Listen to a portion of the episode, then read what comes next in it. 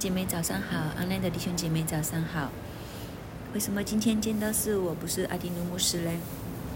原因就是牧师师母去到母堂那里组长退休，这几天就会有我们的几位同工传道同工布拉塔金雅牧师一起和大家来分享晨祷。我相信神的亮光一直都存在，无论谁在谁来分享。感谢主，我们一起来看四世纪的第二章。我们回忆一下昨天牧师跟我们分享的第一章。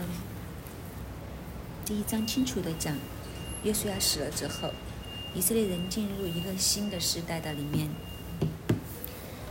很可惜，昨天整天都在讲你的信心不足，他们和神的关系不够紧密。牧师巧妙的提出亮光。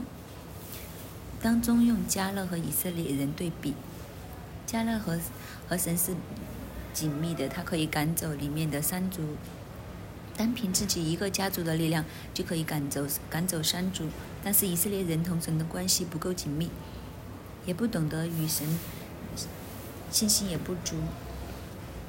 昨天连着讲了七次，没有感触，没有感触。他们没有听神的吩咐，没有赶出当时迦南人的各族，这个这些大族成为他们的威胁。这就是整个四世纪开展的一个背景。我们今天继续来看这个四世纪的时代是一个怎样的时代？我们今天又用什么样的眼光来看这个时代？当我预备的时候，因为我是做儿童服饰的工作。就觉得这简直是一个很好的反面教材，里面所有的东西，我们只要跟他做相反的，不要像他就可以了。所以我们今天用一个眼光，就是不要像这一个的时代，不要做这一个时代。用广东话就说不要做，不要做这个时代的眼光去看整个的时代，我们就可以更加的明白，对我们有更大的帮助。我们先来看一至六节，我在这里分了四节，我们先看第一个大段落。一至六节，二章的一节说：“耶和华的使者从基甲上到波金，对以色列人说：我使你们从埃及上来，领你们到我向你们列祖起誓应许之地。我又说：我永不废弃与你们所立的约，你们也不可与这地的居民立约，要拆毁他们的祭坛。你们既没有听从我的话，为何这样行呢？”因此，我又说，我必不将他们从你们面前赶出，他们必做你们列下的荆棘，他们的神必做你们的网络。耶和华的使者向以色列众人说这话的时候，百姓就放声而哭，于是给那地方起名叫波金，就是哭的意思。众人在那里向耶和华献祭。从前约书亚打发以色列百姓去的时候，他们各自归自己的地业，占据地土。这是第一个大段了，我给他的小标题是“不做哭泣的时代”。为什么会这样讲呢？二上第一节里面说，耶和华的使者，耶和华的使者，我们可以身为视为神自己或者神差遣来的天使来到当中。有一个很特别的讲，使这个使者从机甲上到波金。机甲为什么要特别提这个地点呢？原因就是基甲是什么一个地方呢？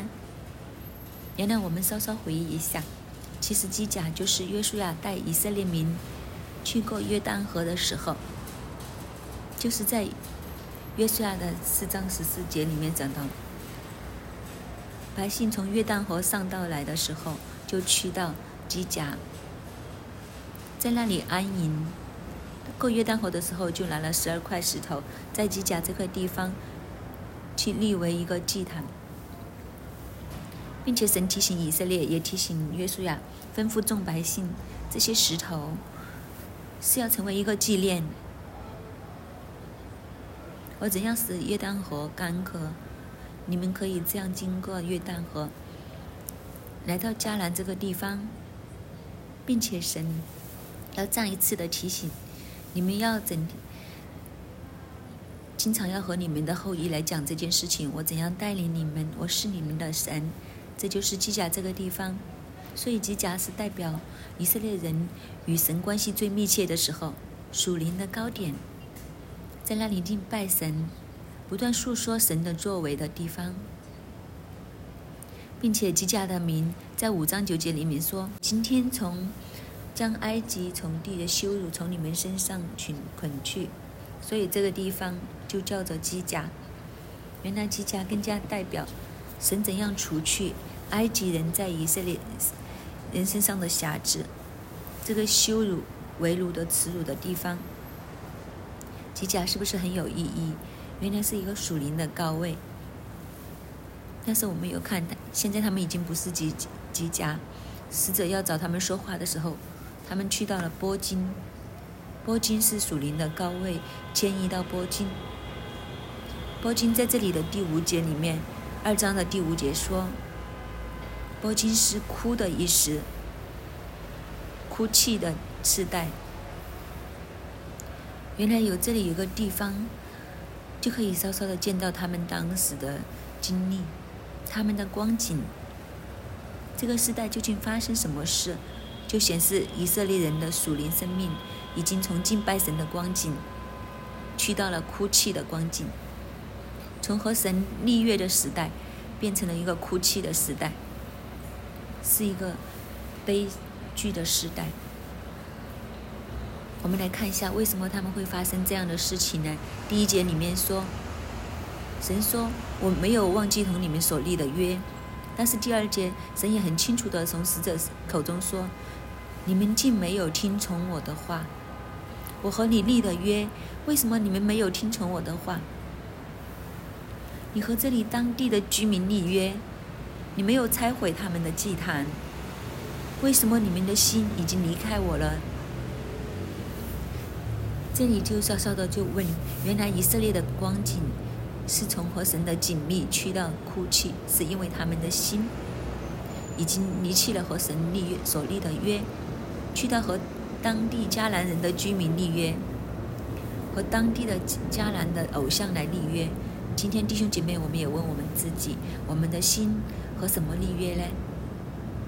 我们的心和什么来连接呢？在我们的心里面，我们有没有拆毁偶像的祭坛呢？你说：哦，我没有啊，我和神也很好啦。我当然明白神和我所立的约啦，我当然记得啦。但是我们细心的想一想，我们今天是不是完全整个人和神连接？还是我们就好像当时的以色列人一样，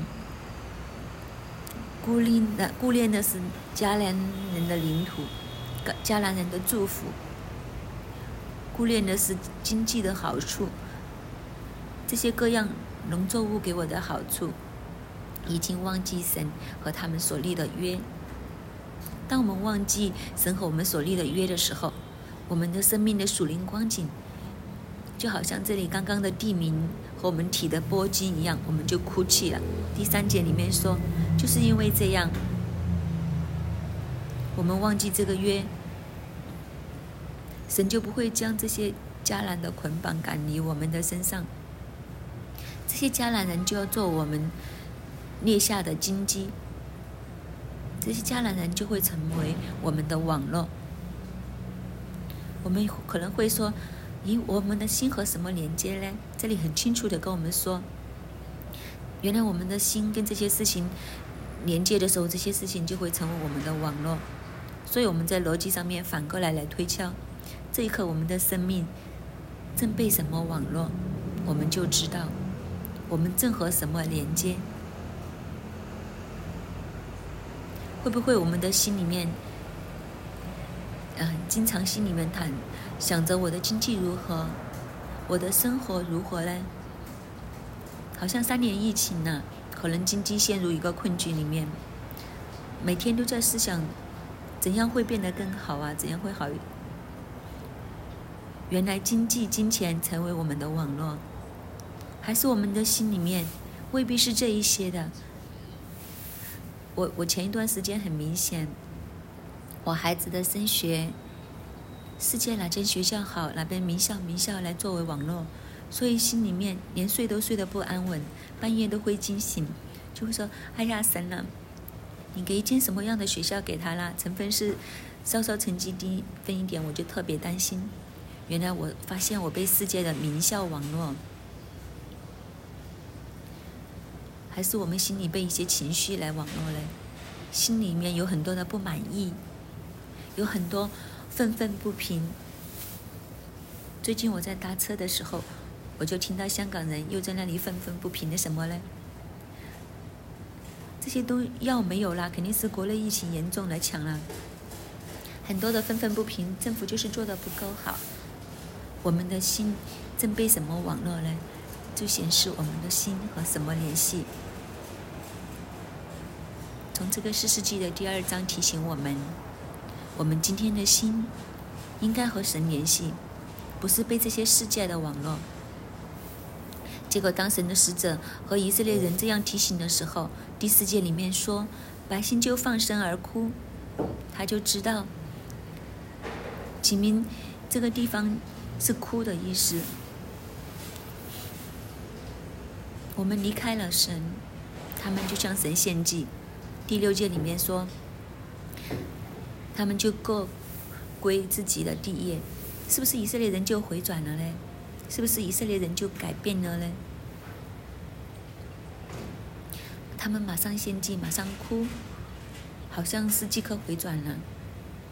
但是我们从第六节我们见到，他们就各归自己的地业，占据当地的地土。我们没有见到他们就回去自己的地业，就为神足坛。他们就占占据自己的地图。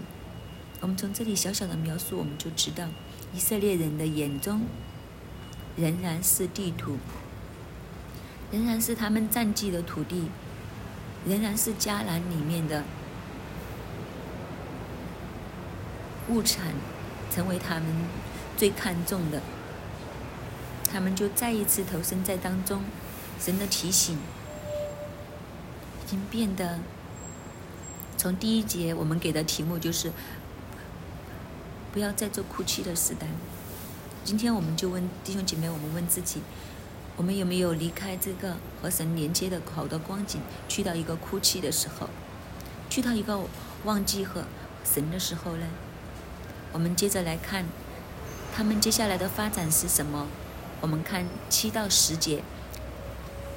七到十节，我看的时候，好像一段旁白，对整个时代。一个描述一样，我们一起进入来。究竟这个旁白是怎样讲的？二章七节，约书亚在世和约书亚死后，那些见耶和华为以色列人所行大事的长老还在的时候，百姓都侍奉耶和华。耶和华的仆人论的儿子约书亚，正一百一十岁就死了。以色列人将他葬在他地业的境内，就是在以法莲山的。提拿系列，在加什山的北边，那世代的人也都归了自己的列祖。后来有别的世代兴起，不知道耶和华，也不知道耶和华为以色列人所行的事。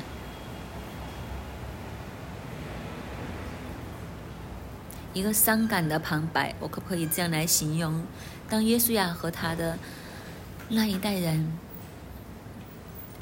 离开之后。葬了之后，第十节，刚刚布拉特传道分享的时候，他都有提到这一节，这是一个很大的感触。那一代人都归了自己的列祖，后来有别的世代兴起，新的世代兴起，竟然他们不知道耶和华，但不知道耶和华为以色列人所行的事情，原来这个的世代变成了一个没有神的世代。不像之前的时代，因为他们完全不知道神，完全不知道耶和华行个什么样的神迹在他们的心思里面。弟兄姐妹，当我读到这里的时候，我就问我自己：如果我死了之后，我老了，我的女儿、我的孙，可能告诉他我已经在天堂，可能他们会他们会说谁是耶和华？耶和华做过什么？不知道哦。不认识耶和华哦，我想 我在天堂，我都要复活，回到人间来，不是吧？耶稣啊，如果真的是这样的时候，很伤感。我们就这样看，没什么感觉，但是我们细微的看下去，不知道神为以色列人做过什么事，是一个非常伤感的事情。为什么会发展到这样子呢？其实只是一代过去，就不知道神。这个对我们来讲也是很大的提醒。究竟我们有没有将这个属灵的经验传给我们的下一代呢？为什么会不知道神呢？是因为他们连神为他们做过的事情，他们都不知道。为什么会不知呢？就是没有人传讲，没有人去提。不知道大家有没有发现，从新锐的第一年堂庆开始，神很特别，就带领我们有一个的环节，就是讲述讲述整一年发生的历史。我们同工开会，经常的回想，我们用来加查所史的环节，讲述历史的环节。其实第一年开始有这个讲述历史的环节，我们去回忆。当我们预备的时候，我们回忆的时候，是神带领我们，不是我们刻意要加插那一段的历史。其实那一段历史怎么出来，就是同样，陈导我们在里面讲以色列的族长。怎样去讲述当其实他们的历史？在成长追求的时候，我是我在追求，我就很有感动。就像新锐那一年的历史讲出来，讲完之后，应该是进雅牧师就会说很有感觉。不如我们差不多堂庆了，就放在堂庆里面。就从那一年开始，我们就真的按神的感动，每一年我们都去讲一次，神带领我们怎样走过一年。走过这一年，如果弟兄姐妹很有感动，想听，那可以上回我们的网页去找回堂庆，就可以听到我们三年堂庆。我们三年都这样讲，为什么这样讲呢？其实就是让我们的下一代，或者让我们新加入来的，都知道神在我们新锐的大作为。讲述历史是一个很好的传承，传承给下一代。如果我们不传承呢？我们就好像四十这个时代一样，当我们这一代过去的时候，就不知道耶和华，也不知道神为我们做了些什么事，所以这里也是，我邀请大家，邀请我们的上一辈，或和我们这一辈，大家多一点为我们的孩子们，为我们的下一代讲述神在我们生命上的作为。刚刚过了儿童布道会。我就邀请了我下面我组员的组员，在儿童教会去分享他怎样认识主。他有一段很不堪的年轻，这个花天酒地的年轻时候。他的儿子其实，在儿童教会。当我邀请他来讲神怎样救他，他怎样信主，他第一件事情就是说：“得高依依，不行了，我。”很尴尬啊！我在我儿子面前讲我小时候怎么不听话，那吸毒啊，不行啊，我讲不了，我不，我我没有办法把这个我有个福音戒毒这个讲给孩子听。但是我跟他说，其实你要讲，因为你要告诉你的孩子，爸爸是这样经历神，如果没有神，你爸爸现在不知道去到哪里了。你要讲，所以他就说好了。我就深呼吸，在儿子面前将这一段经历讲出来。我们发现，一直以来，儿子已经是二年级了，他完全不知道，也没有提过。当他这样讲的时候，儿子在下面都会发出一个回应，很有趣。儿子就会说：“哇，神真是好啊！”大家见到吗？原来，当我们将自己的经历，和神的互动，告诉孩子听的时候，我们的孩子是见到神的。原来我们讲的时候，孩子不是看到我们好差、好差劲，而是他见到神。原来神这么好，原来没有神就没有我爸爸，原来没有神就没有我了。如果不戒毒，就不会有这个儿子。这是他儿子自己讲的。所以这里也提醒我们，怎样可以让我们的下一代有神？我们要诉说，我们要不断的诉说，让下一代知道有神的，不要做没有神的一代。很简单，诉说神的作为在我们当中。我们继续来看下去。经历完不做一个哭泣的时代，不要做个没神的时代。我们接下来看十一到十五节，这里说以色列人行耶和华眼中看为恶的事，去侍奉朱巴利，离弃了领他们出埃及地的耶和华，他们列祖的神，去叩拜别神，就是视为列国的神，惹耶和华发怒。并离弃耶和华，去侍奉巴利和亚斯塔路。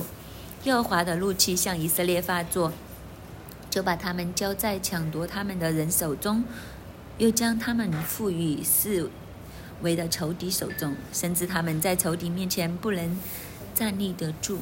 他们无论往何处去，耶和华都以灾祸攻击他们，正如耶和华所说的话，又如耶和华向他们所起的事。他们便极其困苦。来到这里，我们见到以色列人已经没有选择神了，他们已经离弃神，去行耶和华眼中看为恶的事。这里清清楚楚的说，他们已经没有神了，行恶的事，甚至去侍奉朱巴利。其实这里的提醒我们什么事呢？我们不要侍奉这个时代。不要做侍奉世界的时代。我们见到侍奉朱巴利，朱巴利是一个偶像，它代表什么呢？为什么以色列人会走去侍奉这个朱巴利呢？原来在迦南地的人拜偶像巴利，巴利代表什么呢？巴利代表递给他们的利益，拜巴利的可以得到什么好处呢？我要去讲的时候，你们就去想一想。巴利现在有没有在我们的生命里面？巴利是一个巴利代表生育的神。原来想丰盛生得多。以前生育代表劳动劳动力，代表收入的来源，代表生育，所以拜巴利就可以确保劳动力，抓钱的力量。巴黎是掌管天气。偶像掌管天气的，掌管季节的，农业社会、畜业社会，天气季季节非常的重要，直接牵扯经济。原来巴黎也是战争战神来的，所以要施经平安，都要靠巴利。最特别的就是当我查资料的时候。巴黎也是一个航海之神，就是出海，你也要去投靠巴黎在当中，以致他们的航海事业的交易贸易能够顺畅。第十三节里面说，除了巴黎，还有雅斯塔路。雅斯塔路是什么呢？雅斯塔路是偶像里面来讲，她是巴利的太太。当我查的时候，有一个特别吸引我眼睛的是。雅斯塔路有另外一个名字，就是天后。大家有没有觉得有点熟悉了？天后，但凡掌管，不单只是生育，是整个经济活动都属于他。大家听的时候有没有发现，为什么以色列人会选择去拜巴利呢？去拜雅斯塔路？他们选择的是什么？经济地图给他的好处。今天我们想，仇敌有没有很容易用经济来抓住我们？其实大部分人，当我在看的时候，我就想，经济是一个很大的控制在人的里面，生育也是一个很大的控制在人的里面，所以在以色列人的里面。他们已经忘记神了，已经不离神了，他们却是和世界去联系。但原来，当以色列人和世界联合的时候，你会发现，神的祝福保护就离开了，他们就要落入世界的苦狱里面，就会陷入在什么当中呢？十四节里面，他们会有抢夺、抢夺在他们当中，视为的仇敌在他们当中，他们软弱无力到没有办法和这些仇敌和这些抢夺站立，甚至他们越抓越抢的时候。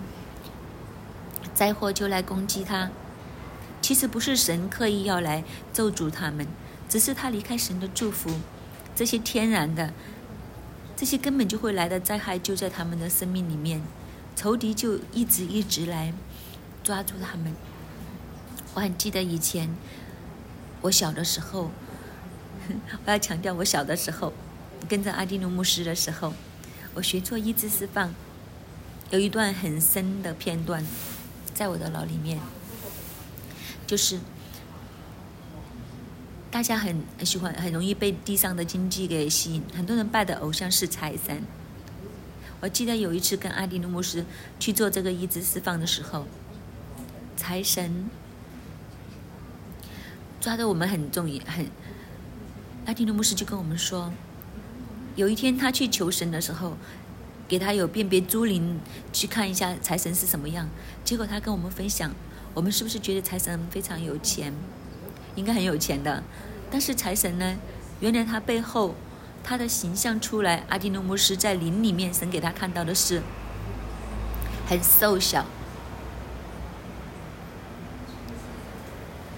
很弱的，原因是原来财神根本就是穷神，你越拜就是越穷。你越穷，你才会越拜。当他这样分享的时候，我很小的时候就已经听到了。要强调，我很小的时候就听到了，我到现在都还记得很清楚。我提醒自己，这个就是世界的巴黎，这个就是雅斯他路。你越拜，你不会得到任何好处，你只会越陷越深，越陷越深。如果你不陷得深，他怎么会叫你继续拜他呢？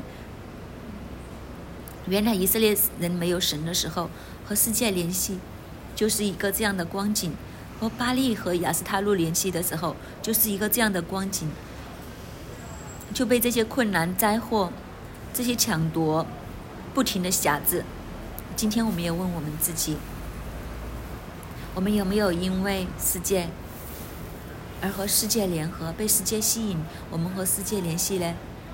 我讲一一点点的联合给大家去想一下，世界让我们要很爱惜时间，有没有很小的时候就读过一寸光阴一寸金？世界用很爱惜时间这个面告诉我们，其实是要我们不断的抢时间，争分夺秒，抢到时间来做什么呢？继续在时间里面劳碌，但是这样的光景会让我们怎样呢？回家会时间越来越少。我我经常面对牧羊的时候，我的组员都会说怎么办呢？加班呢？我崇拜不了了。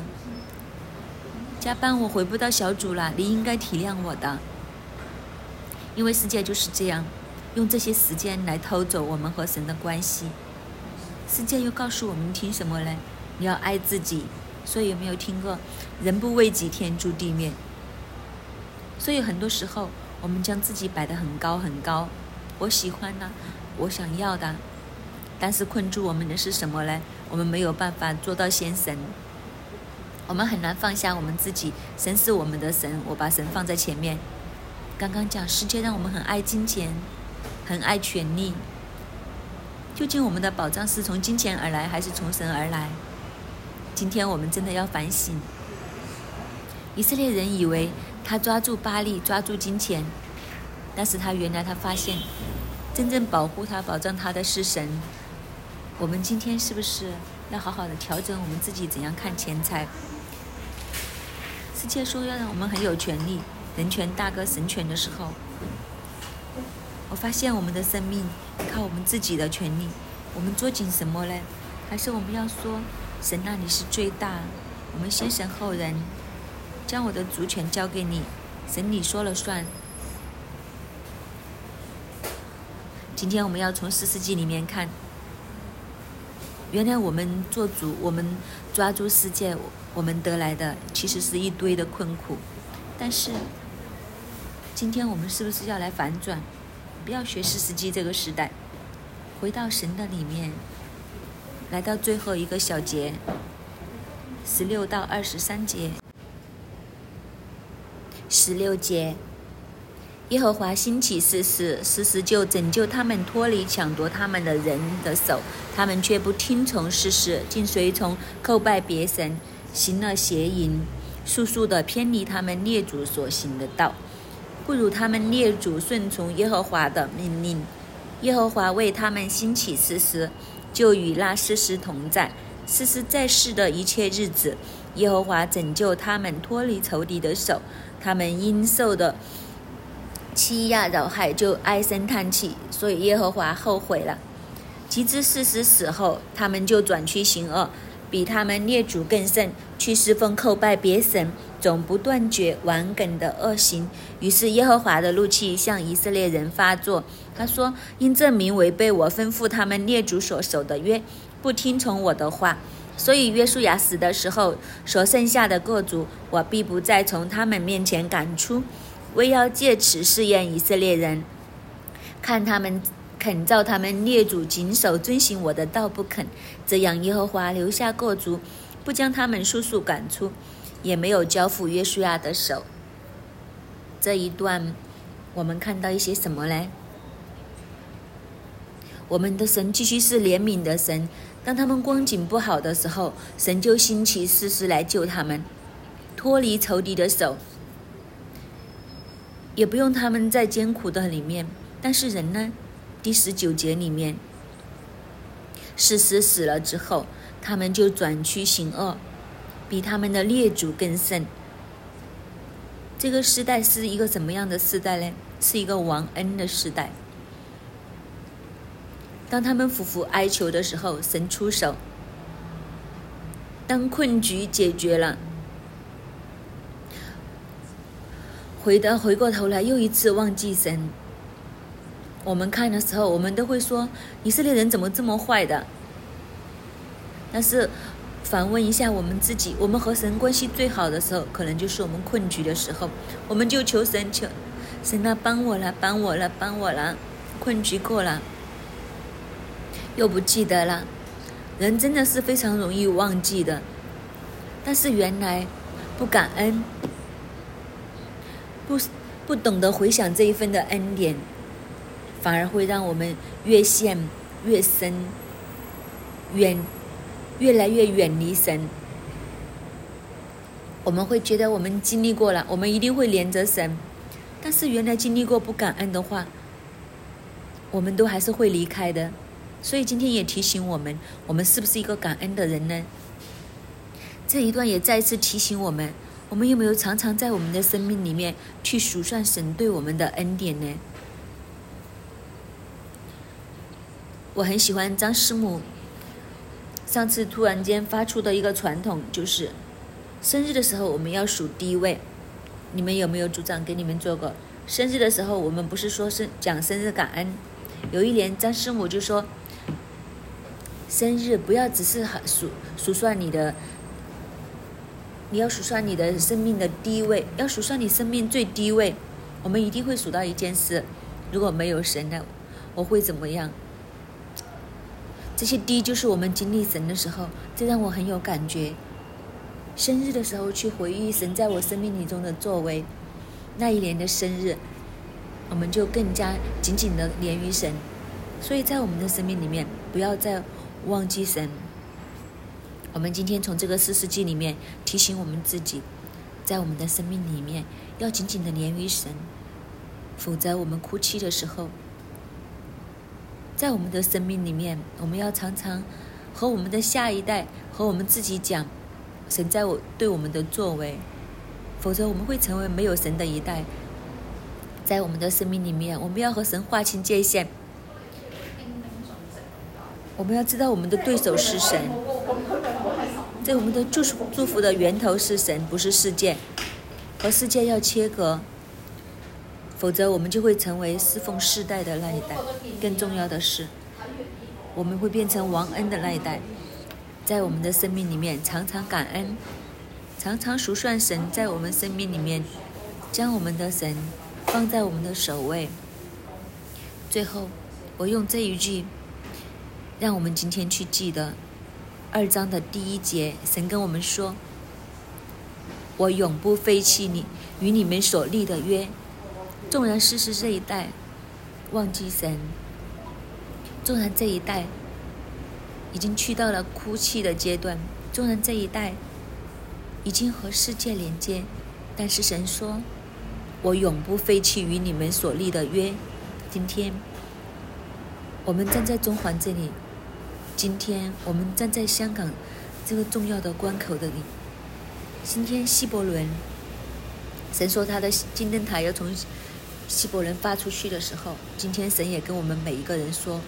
我永不废弃与你们所立的约。愿主重新依次定位，重新与神连接。我们这个时代一定，我们这一代是远离哭泣的时一代。主，我们来到你的跟前，神啊，将你的话再一次放在我们的心上面，帮助我们每一个。更新我们，用你的话来接近我们，用你的灵来引导我们，主我们来仰望你。弟兄姐妹，今天我们接着四世纪的第二章，我们来看我们的生命。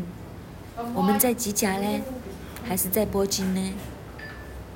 我们和神的关系是一个非常好的高峰呢，还是落在一个哭泣的里面？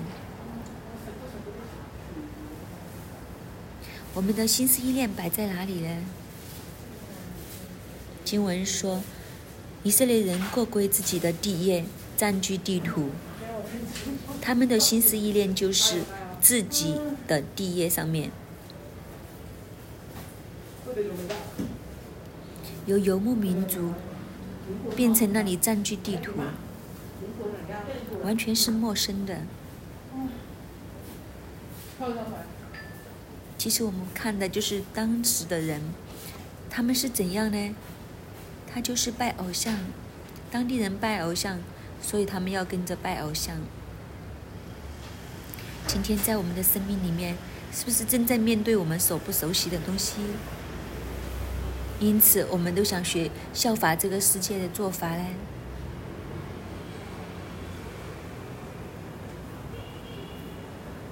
他们学习。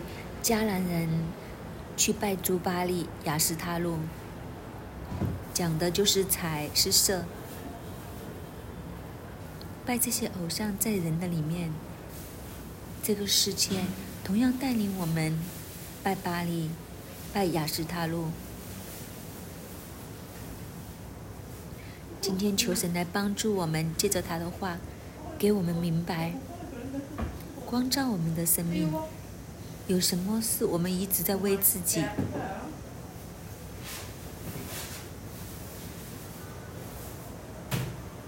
被这个世界所熏陶，走歪了的呢？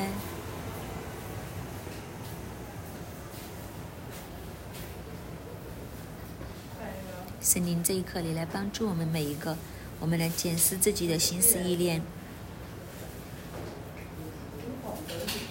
我们有一些什么事情在为自己效法这个世界价值的价值观，效法这个世界的做法，金钱、权利，为自己去增值，我们的时间分配，我们的金钱运用，就给我们重新的看见自己。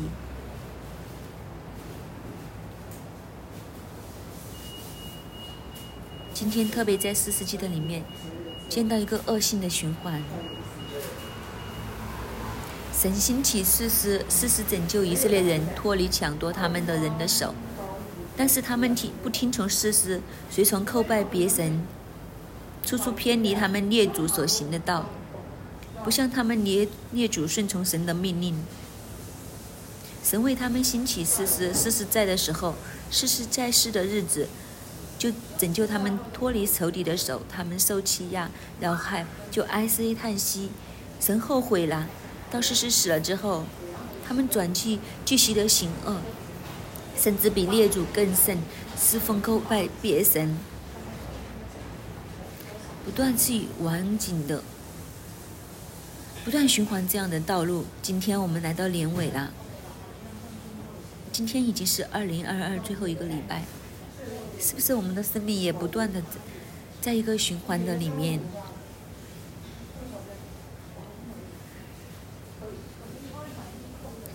明明到我们不行了，神就出手拯救。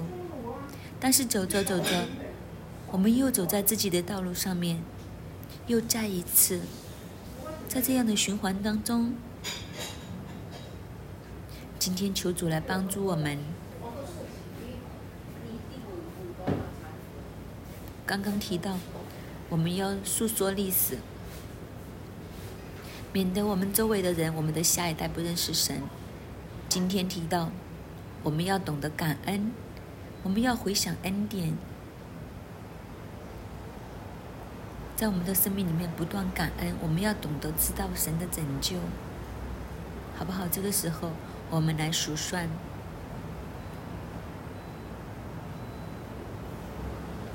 我们来数算，我们现在心里面思想二零二二，神在我们的生命的里面的作为。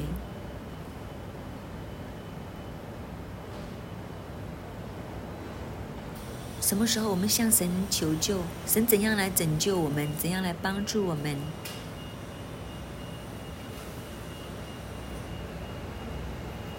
我们曾经因为一些什么事情而跌倒，神帮助我们，好不好？这个时候，当我们思想到了，我们就一起来分享，我们来感恩，我们来诉说神奇妙的作为，在我们的生命当中。我们两个两个彼此分享。主啊，感谢你，因为每一次当我们唉声叹息的时候，主你就垂听，主你就出手，主你就拯救。主啊，何等的恩典！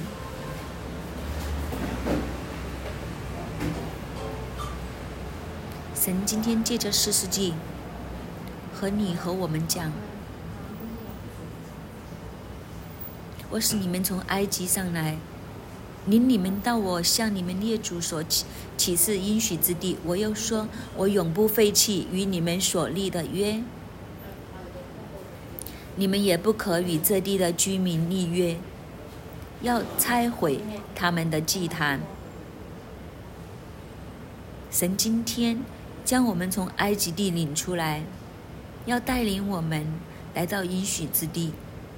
神说他不废弃与我们所立的约，我们也不要和这个世界立约。弟兄姐妹，我们确确实实活在一个忘恩的时代，在我们的香港，属灵的光景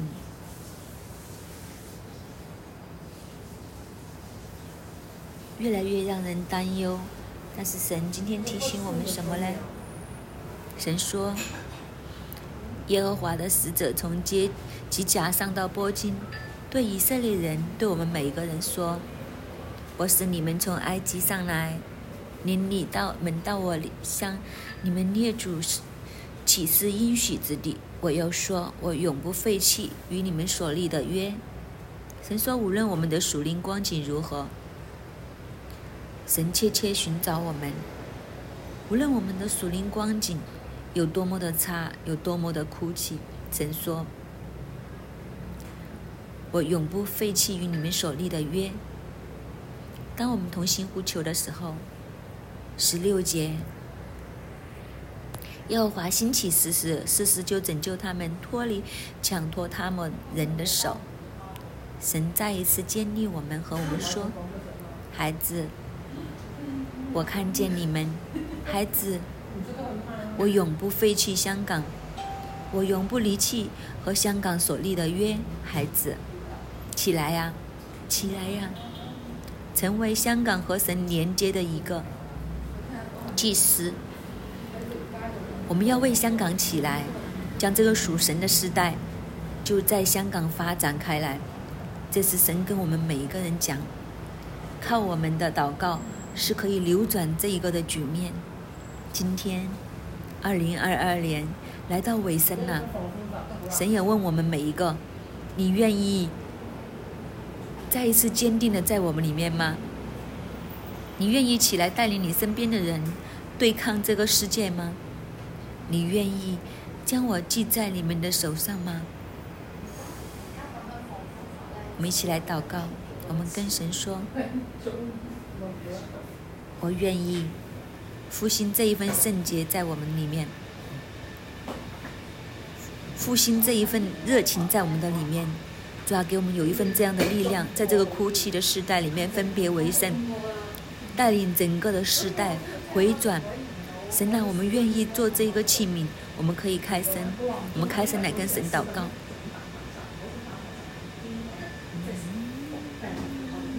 主啊，你听我们每一个的祷告。主啊，我们都愿意起来回应你，将我们的生命分别为圣，让我们的生命去让身边的人知道，神你才是出路，神你才是祝福的源头。只要回转归向你，这个才是真真正正得着祝福的地方。主要奉你的名祝福在我们当中的弟兄姐妹。主要当我们愿意起来与你连上的时候，主要奉你的名祝福他们，他们的生命就要被翻转，他们所处的境地就要被翻转，无论他们的公司、他们的家庭就要蒙福。主要你要让他们身边的人羡慕他们，羡慕他们的生命。羡慕他们所手所做的，因为从外人的眼中都要看见他们就是被蒙福的一群。主啊，奉你的名祝福我们所有的弟兄姐妹。主啊，爱你的心，这一份的热切是永不熄灭的。主啊，奉你的名祝福我们的弟兄姐妹。圣灵啊，你常与他们同在。当他们面对诱惑、面对困难的时候，圣灵啊，你提醒他们。是啊，连于神，连于神，主要奉你的名大大祝福我们当中的所有的弟兄姐妹。当他连上，和你连上，他们的生命就不再一样。主要我们感谢赞美你，听我们的祷告，祷告奉主耶稣基督的名，阿门。